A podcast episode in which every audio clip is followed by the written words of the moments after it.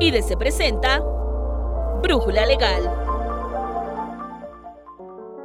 Por fin, la reforma en materia de justicia laboral arranca totalmente el 3 de octubre de 2022 y debe preocuparnos a todos. Tal vez consideres que tu empresa está lista en materia laboral, pero no hay nada más erróneo que eso, ya que la transformación de los juicios hace que hasta el más preparado abogado tiemble. En YouTube pudiste ver la primera parte de la entrevista que mi compañera Valeria Torres preparó sobre cómo enfrentar el nuevo sistema de justicia laboral y en este capítulo de Brújula Legal podrás escuchar la entrevista completa al coordinador de las secciones de Laboral y Seguridad Social de IDC, José Juan Ríos. Soy Nancy Escutia y te invito a quedarte con nosotros.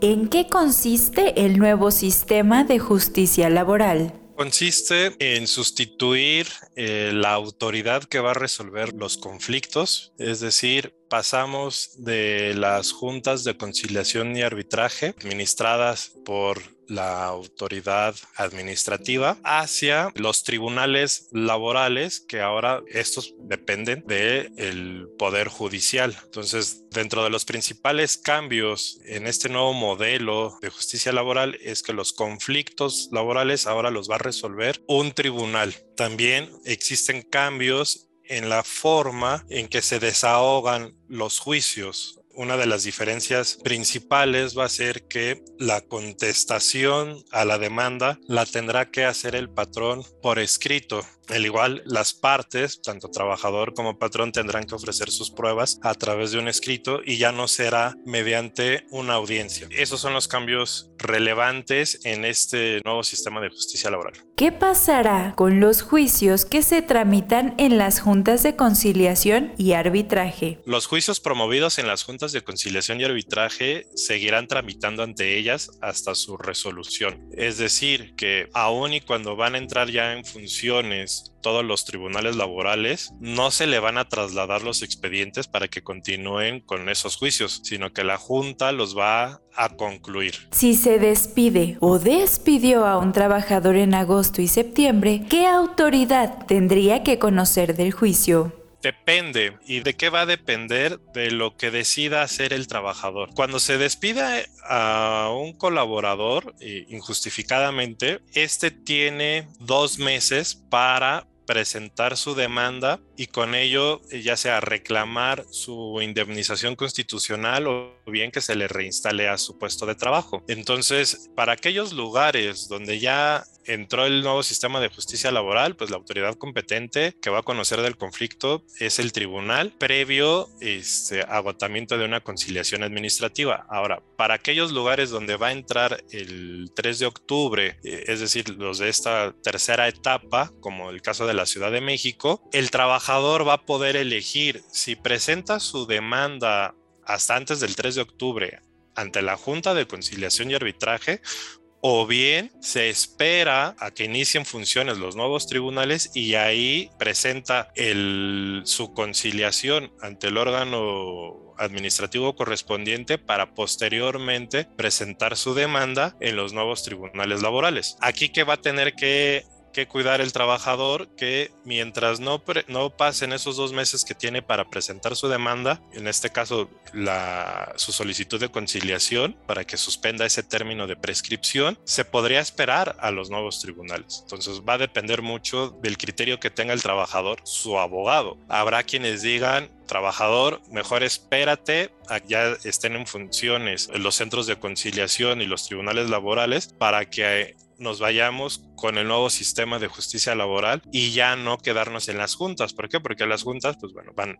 como he sabido, van atrasadas en la resolución de los, de los conflictos. Entonces, de eso va a depender la autoridad que conozca del juicio. ¿Cómo impacta este nuevo modelo de justicia a los empresarios? Hay varios cambios que deben de considerar los patrones. El primero es que deben de tener una cultura diferente en cuanto a la conciliación de los juicios laborales. Eh, porque lo que se prevé con este nuevo sistema es que el trabajador, antes de demandar al patrón, se acerque al centro de conciliación laboral competente para solicitar una conciliación con el empresario. Entonces, la idea es que el patrón llegue con la intención de conciliar y llegue con una buena fe a negociar. Esto no implica que el, patrón va a estar forzado a conciliar, pero sí a que intente llegar a un buen acuerdo con el trabajador. Además, con este nuevo sistema de justicia laboral, al prever términos más breves y que se augura que los juicios duren menos, los patrones tienen que considerar que si realmente despidieron a los trabajadores, que estos tienen sus, derechos laborales como la indemnización constitucional, es decir, que se les pague los lo que cumplan con sus obligaciones que les establece la ley, paguen esa indemnización constitucional, paguen las prestaciones adeudadas. ¿Por qué? Porque al final es un derecho del trabajador y van a recibir una demanda y que en breve tiempo se les podrá estar condenando al pago. Entonces, tienen que cambiar esa cultura a los patrones. Ahora bien, si en el momento del conflicto donde se despide al trabajador hay un cierto enojo o no hay dinero y, no, por eso no se pagan las prestaciones, bueno, al momento de acudir a la conciliación tendrán eh, esa oportunidad para poder negociar y cumplir cabalmente con sus deberes legales. Otro de los impactos en este nuevo sistema de justicia laboral es que la figura jurisprudencial prudencial de revertir la carga probatoria al empleado al ofrecerle su trabajo ya no va a existir. Textualmente, la Ley Federal del Trabajo señala que la negativa lisa y llana del despido eh, no revierte la carga de la prueba. Asimismo, esa, esa negativa del despido y el ofrecimiento del empleo al trabajador no va a eximir al patrón de probar su dicho. Entonces, el patrón va a estar obligado a acreditar en un juicio que no despidió al trabajador. Entonces, tendrá que tener internamente todos los elementos necesarios para acreditar que la relación laboral no se debió a un hecho causado por imputable al patrón y que se considere eh, como injustificado. Por lo tanto, eso es algo que, tendrá que, que te tendrán que cuidar ahora los patrones, tener toda la documentación que acredite el cumplimiento de sus deberes y que no separaron de su empleo a los trabajadores. ¿Cómo se puede preparar el empresario para estos juicios? Es necesario que tenga todos los documentos laborales que acrediten el cumplimiento de sus obligaciones que tiene. Es decir, eh, celebrar un contrato laboral o tener esos contratos laborales firmados por el trabajador donde se establezcan las condiciones laborales, expedir eh, debidamente sus, recibos de nómina, los FDIs, tener sus listas de asistencia, ir documentando todas las incidencias que pudieran ocurrir en el desarrollo de la relación laboral, pudiendo ser a través de actas, de actas administrativas. En general, el prepararse para estos nuevos estos nuevos juicios es el cumplir correctamente con sus deberes. No hay otra alternativa, no hay una fórmula mágica que tengan los patrones, pero también tendrán que prepararse con otros documentos necesarios para acudir a los eh, centros de conciliación, a los tribunales laborales, tendrán que, lo que ya mencionaba, cambiar de cultura en cuanto a una negociación frente a sus trabajadores. Es decir, que este nuevo sistema de justicia laboral le está apostando a lo que es la conciliación. De ahí que sea necesario conocer en qué consiste la conciliación, quiénes comparecen a esta conciliación, qué elementos hay que llevar, cómo se puede negociar. Eso es lo importante que deben de conocer los empresarios para prepararse. ¿Este tipo de juicios transformará la solución de conflictos laborales?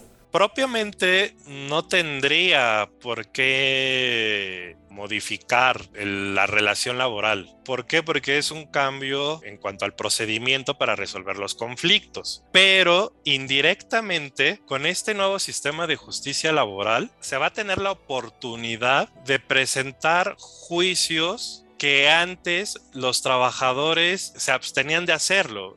¿En qué sentido? Como un juicio ante la Junta de Conciliación y Arbitraje tardaba cuatro, cinco, seis años, inclusive eh, en la práctica vi hasta ocho años los juicios, pues el trabajador se limitaba y decir, para demandar al patrón, este, voy a perder cinco, seis, siete años, pues mejor ya no lo demando por cuestiones sencillas no hablemos de la indemnización, porque ahí los trabajadores estaban motivados a, demandar el, por el despido injustificado y reclamar su indemnización o reinstalación, pues los, los salarios caídos y posteriormente pues sus, sus intereses. Pero hablando de conflictos en cuestiones de discriminación, cuestiones reclamar una preferencia para ascenso, el exigir el otorgamiento de vacaciones, otras prestaciones laborales, se abstenían. Entonces, en este nuevo sistema de justicia laboral, al ser nos va a dar oportunidad de que los trabajadores les estén reclamando a los patrones. Entonces, en esa parte se augura que se presenten demandas, inclusive por, por discriminación, que a lo mejor antes no, no eran tan común recibirlas. Por ahí tenemos antecedentes, hay jurisprudencias de cuando se despide a una trabajadora que está embarazada, que faltó a su trabajo por atender las cuestiones médicas del embarazo y de su bebé, y que llegaron a ser criterio judicial, ahí tesis aislada, después de cinco años de un juicio, bueno, son pocas e-, ese, ese, tipo de sentencias. Entonces, ahora en estos nuevos, en este nuevo sistema, insisto, al ser tan breves o al ser más breves, se va a venir una oleada de estas demandas, porque ya no va a haber esa barrera que limite a, ay, me voy a tardar mucho en reclamar. No, va a incentivar a los trabajadores a exigir sus derechos y por lo tanto va a transformar el desarrollo de las relaciones laborales, porque entonces el patrón ahora sabrá o se va a enfrentar a que va a estar recibiendo demandas de esta naturaleza y por lo tanto tendrá que recapacitar y decir, ok, voy a poner más cuidado en no transgredir los derechos de mis trabajadores como estas cuestiones de igualdad. Eso es lo bueno de este nuevo sistema de justicia laboral y cómo va a transformar el desarrollo de las relaciones laborales. Insisto, va impactar a que el patrón recapacite y cumpla correctamente. En los lugares que ya entró este sistema de justicia laboral, ¿qué problemáticas se han suscitado? Las problemáticas que se han detectado a través de los criterios que han emitido los tribunales colegiados en materia de amparo, inclusive por ahí una de las salas de la Suprema Corte de Justicia de la Nación es en, cuanto al tema de cuándo se debe o no agotar la conciliación laboral para poder demandar. Uno de los ejemplos y de lo que llegó hasta la Suprema Corte de Justicia de la Nación fue los conflictos de seguridad social en cuanto al reclamo de pensiones de cesantía en edad avanzada y vejez o, retiro de los recursos de las AFORES. Se tenía la duda si se tenían que conciliar previamente estos conflictos o no. Ya la, Suprema Corte determinó que sí se tienen que conciliar. Otras cuestiones relacionadas a la conciliación es qué autoridad es la competente, qué, cuál es el efecto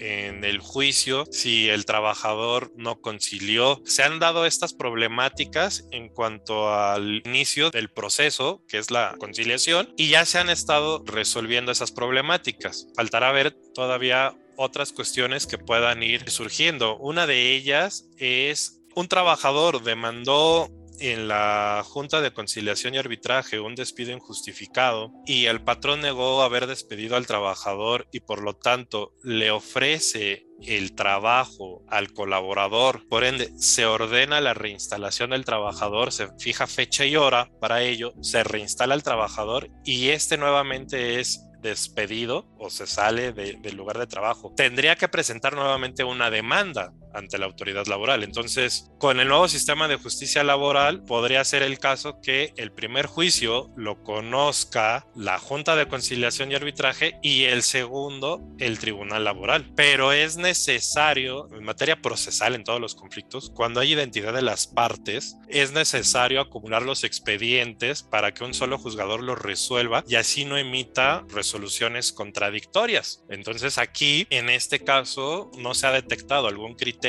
que haya llegado o que, haya ya conocido la, la, autoridad de amparo, pero podrían suscitarse. ¿En qué sentido? En que si a pesar de que ya se presentó la demanda ante el tribunal, se le tendría que enviar este nuevo juicio a la Junta o bien que la Junta se lo mandara al tribunal. Es algo que tendría que resolverse y que va a pasar.